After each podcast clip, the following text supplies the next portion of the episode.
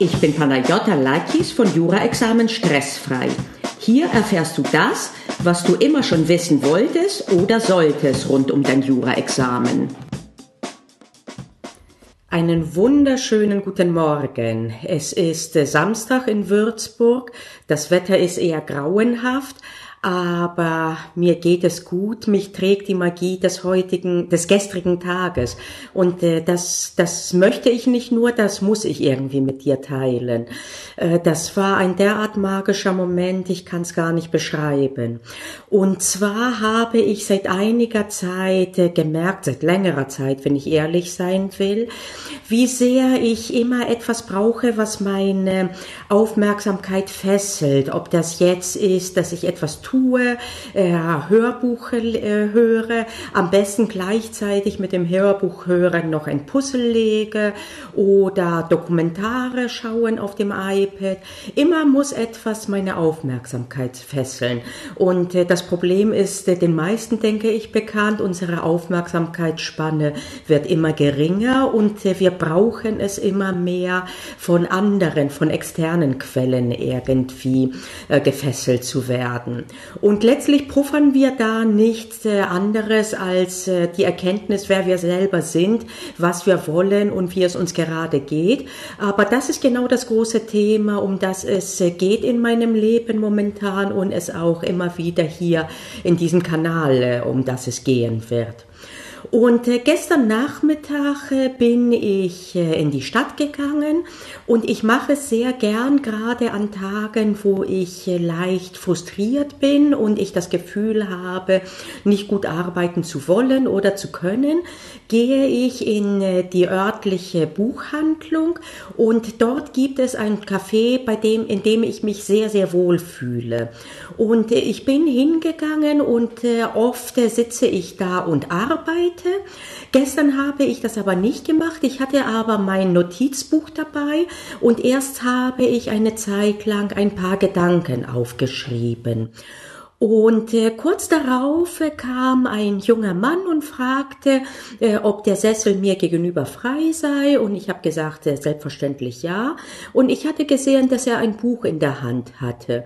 Ich habe erst meine Gedanken weitergeschrieben und äh, dann habe ich äh, einfach das Notizbuch hingelegt.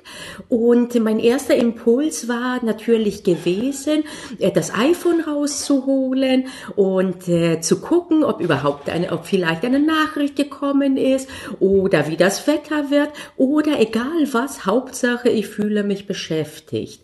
Und ich habe das bewusst nicht getan, sondern ich saß nur einfach ruhig da und guckte in die Runde und guckte mir die unterschiedlichen äh, Gäste an in diesem Café und was sie gemacht haben. Oh, entschuldige, ich äh, habe noch Reste einer Erkältung äh, und äh, deswegen wird es wahrscheinlich immer wieder mal äh, ein bisschen Probleme mit der Stimme oder der Nase geben. Also ich habe beobachtet und dabei ist mir aufgefallen, dass sehr viele genau das äh, tun, was ich auch immer tue, nämlich Kopfhörer auf die Ohren und äh, gucken auf äh, und scrollen auf äh, iPhones oder sonstigen Telefonen oder auch einfach nur ähm, rumschauen in die Gegend. Jo, und ähm, dabei ist mir aufgefallen, dass das so eigentlich so gar nicht attraktiv und schon mal gar nicht kommunikativ ist. Und äh, auf einmal ergab sich jetzt, äh, dass der junge Mann das Buch so gehalten hat, dass ich das wirklich fast vor der Nase hatte. Und ich sah, es stand drauf, werde der du bist. Und der Untertitel war, dass es sich um eine, Ans ähm, eine Sammlung äh, griechischer, äh, griechischer ja, Sprüche, würde ich sagen, handelt. Ich habe das nicht mehr ganz genau in Erinnerung. Und ich weiß auch nicht warum. Irgendwie erschien mir der Moment auch passend und ich habe gesagt, ach, der Titel äh, und finde ich interessant, denn ich bin selber halbe Griechin. Und äh, wir kamen aufs, ins Gespräch. Und äh, erstmal über das Griechische. Er hat mir ein bisschen was über das Buch erzählt.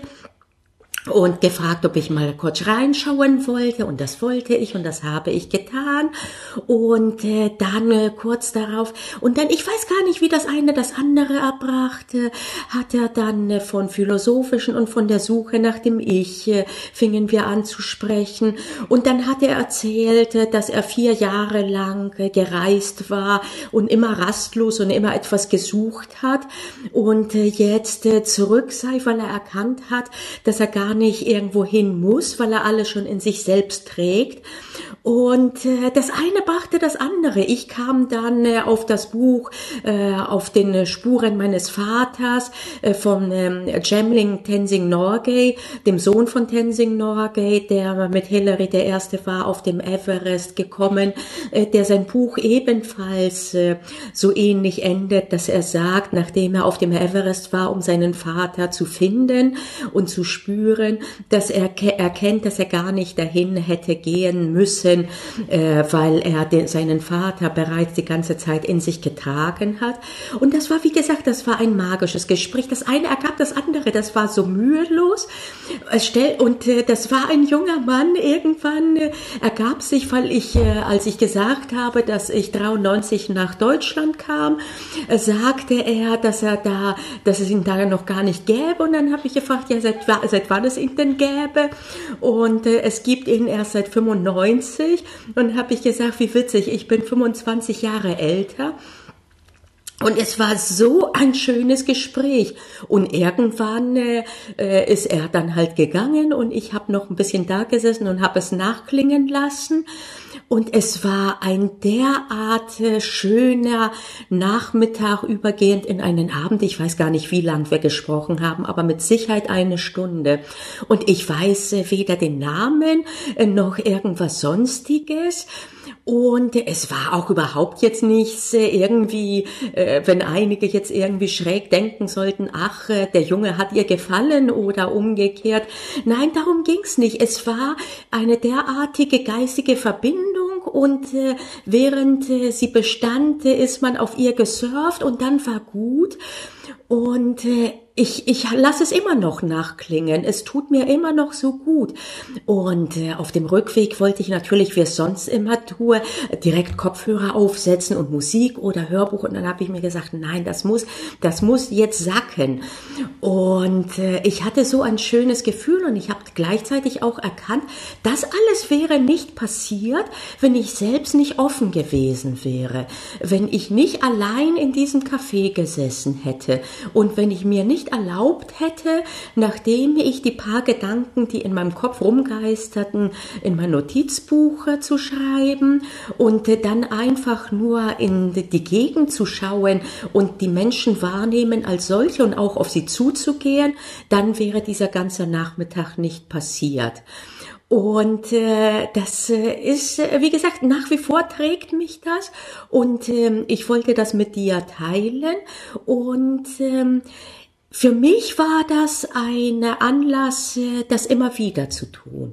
Und ich muss gestehen, heute äh, habe ich wieder das Bestreben, wieder irgendwie zu puffern und wieder irgendwie beim Aufräumen ein Hörbuch zu hören und oder einen Podcast. Und ich sage mir, nein, geh einfach nur wieder heute auch, beziehungsweise eine Zeit lang einfach so offen durch die Gegend, dass du Anzeichen und andere Personen eher erkennst. Jo, und äh, auch dieses Video hatte ich jetzt gar nicht vor, in diesem Sinne zu drehen, aber es kam aus mir raus, es musste sein und ich habe es gedreht und ich werde es gleich veröffentlichen. Einfach so, um das zu teilen, vielleicht spricht es dich auch an, vielleicht ist es für dich mal ein Anreiz, auch mal äh, das Handy nicht in der Hand zu halten, vielleicht hast du auch eine ähnliche schöne Geschichte, die du gern teilen würdest in den Kommentaren Jahren, wo oder wo auch immer. Wie gesagt, es musste einfach sein und es ist jetzt raus und äh, jetzt äh, werde ich mal einen langen Spaziergang machen und hoffentlich genauso offen wie gestern in die Welt schauen. Ich muss nur aufpassen, dass ich keine Erwartungshaltung entwickle. Das würde wahrscheinlich genauso nach hinten losgehen. Äh, ich muss einfach nur offen sein. Äh, das wird vielleicht das Schwierigste sein, dass ich nicht das nächste Mal, wenn ich alleine im Café sitze und gucke, dass ich nicht eine derartige Erwartungshaltung habe, dass etwas Schönes passiert. Ich fürchte nämlich, dann wird es eben nicht passieren. Aber Herrgott nochmal, wer ist denn schon am Ende seiner Reise? Gibt es die überhaupt? Und ich genieße einfach die Schritte dahin. Und für heute sage ich einfach mal Tschüss. Und ich denke, ab jetzt werden wir uns häufiger, hören und sehen. Bis dahin, Tschüss, ein schönes Wochenende. Ein kleiner Hinweis zum Abschied.